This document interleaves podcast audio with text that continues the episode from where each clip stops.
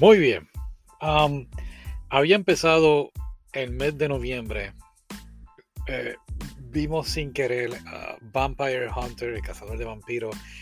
Y de ahí dije, ah, vamos a ver Castlevania. Y una cosa llevó a la otra. Y decidí en mes de noviembre dedicárselo completamente a, vampiros. Y, y nada, di con este anime Strike the Blood o darle un golpe a la sangre no sé cómo traducirlo en español.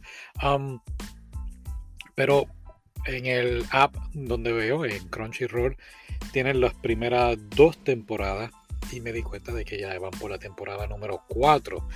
Así que pues estaba entre hacer las dos temporadas o hacer las completas cuatro y me tomó tiempo además. Vino la celebración del Día de Acción de Gracias, que la celebramos acá donde, en América, y, comí mucho y no me podía mover, y fue una cosa penulante, ¿no? Y, pues nada, aquí estamos. Ya por fin la terminé.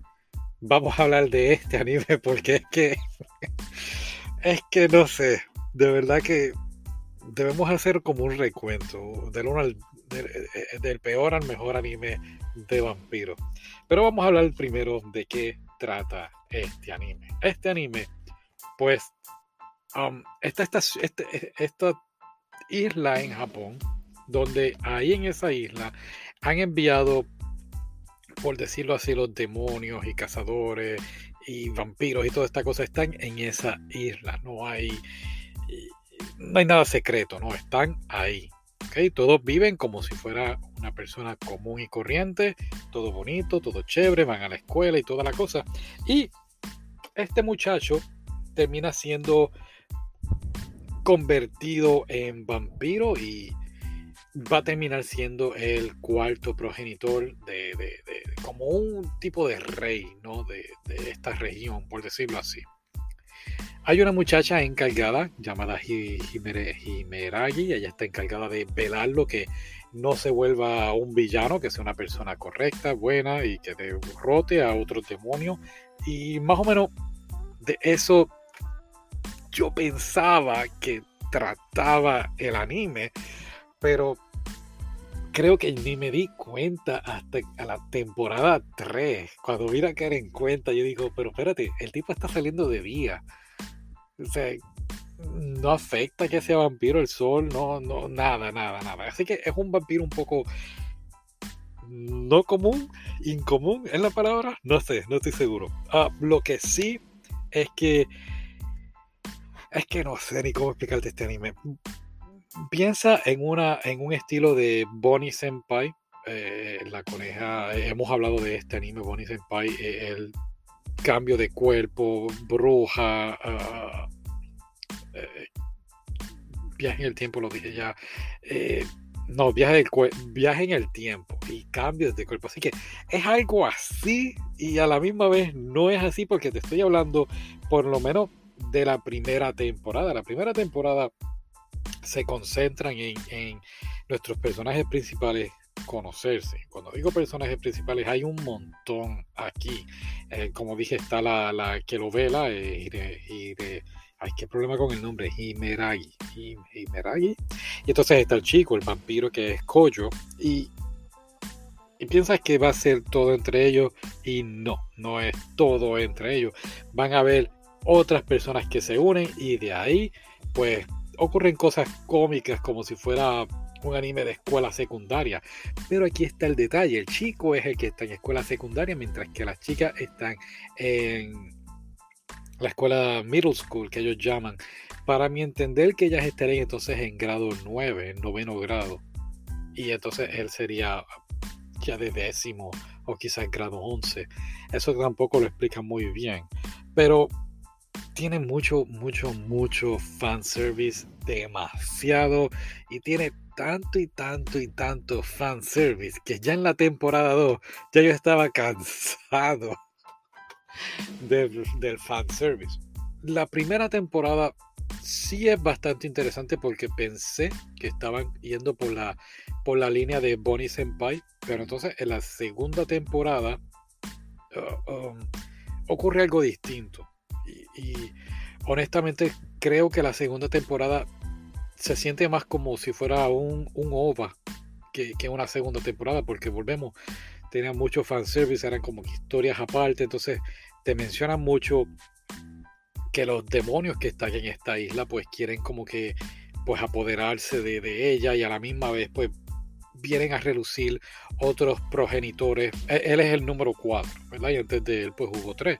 Pues te salen como que, oh, los anteriores 3 están volviendo y ponen el tema ahí y como que desaparece. Y aquí es donde te empiezas a rascar la cabeza, como que, ¿qué rayo está pasando aquí? Pero volvemos, es algo, el fanservice es algo que dices, ¿qué es esto? Y de aquí, entonces, pasamos a mis por decirlo así, favoritas temporadas, que son las 3 y las 4. La tercera, la isla ha sido confinada porque este anime pues va llevando poco a poco esta idea de que van a atacar la isla y estos demonios, estas gangas uh, de progenitores están preparándose para una masiva batalla y nuestro personaje principal, Koyo, está en el medio de todo esto. Y lo que me gusta de la temporada 3 es que es como la historia de cómo él se convirtió en vampiro y las otras otros personajes también. Hay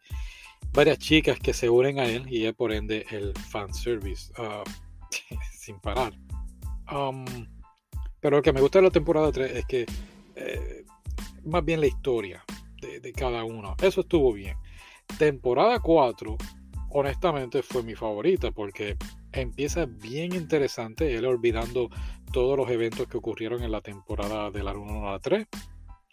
Y él entonces en este mundo virtual, por decirlo así, pero a la misma vez no era un mundo virtual, era real. Y eso estuvo, ese tema estuvo muy interesante. Eh, piénsalo de esta forma. Temporada 1, ok, fue una idea. Temporada 2, se concentraron pues, de alguna manera en fanservice. Temporada 3, pues trataron de hacer algo que no les quedó bien. Y temporada 4, ok, esto es lo que tenemos y vamos a eso. Y honestamente, yo estaba cansado para la temporada 4, pero la temporada 4 fue una de mis favoritas. Y volviendo, hubo varias cosas aquí que, que quizás las explicaron, pero se tomaron, tú sabes cómo son los animes, que se toman su tiempo explicando las cosas. Pues aquí en este anime te explican unas cosas en varios segundos y después sigue otra temática o sigue el episodio corriendo como si nada hubiesen dicho. Por ejemplo, al final de la temporada 3 él se convierte en el rey, por decirlo de una manera, de, de, la isla, de la, del área. Y entonces temporada 4, creo que lo mencionan ni lo mencionan, vienen y dicen, hay un nuevo rey, y tú dices, pero ¿qué rayos pasó aquí? Y no son tiempos medievales, son tiempos de ahora, ¿ok? Hay, hay tecnología, teléfonos, celulares y toda la cosa, pero no sé, como que y ha tenido gran popularidad y no mucha tampoco. En China fue um, vetada este anime por su contenido, uh, ¿cuál es la palabra? Nudístico, escenas de chicas desnudas. Eh, inclusive los comentarios, las chicas decían, pero ¿por qué salen las chicas sin ropa y no los chicos? Mm, un punto a su favor, chicas. Um, temporada 4 no tenía mucho fanservice, tiene, pero no mucho, y creo que fue un descanso, de verdad. pero, no sé, eh, no hubo cosas que las dejaron ahí como que, por ejemplo, ¿qué sucedió con la gente de la temporada 3? no, salieron, salen, pero no, no como yo esperaba.